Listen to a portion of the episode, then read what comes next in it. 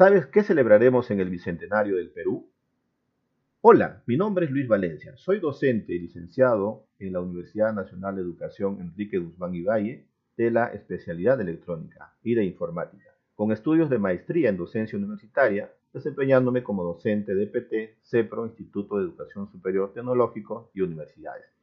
Hoy les hablaré qué celebraremos en el Bicentenario. A 200 años de nuestra independencia del Perú, tenemos la posibilidad de volver a pensar, hacer y conmemorar nuestro país libre.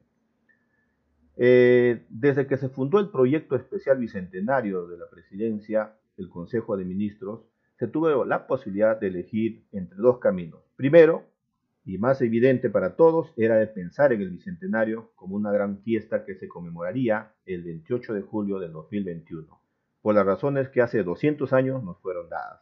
Segundo, era entender que este hito histórico como la gran oportunidad para imaginar juntos el país que queremos ser y empezar el camino para hacerlo realidad, a fin de llegar al 2021 seguro de que hay mucho que conmemorar y mucho también que reforzar y construir. Entonces, el Bicentenario tendrá obras emblemáticas y grandes ceremonias de conmemoración, pero sobre todo tendrá espíritu común y compromiso también palabras, acuerdos y encuentros.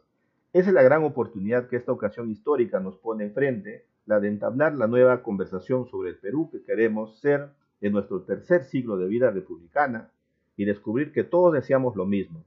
Aunque lo digamos de distintas maneras, la consecuencia de esta gran conversación será construcción de, un nosotros que haga de nuestra diversidad el engranaje que nos mantiene unidos.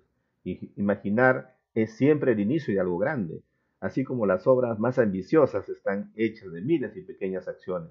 Nuestro país será una inmensa obra que con el talento y esfuerzo construimos día a día más de 30 millones de peruanos.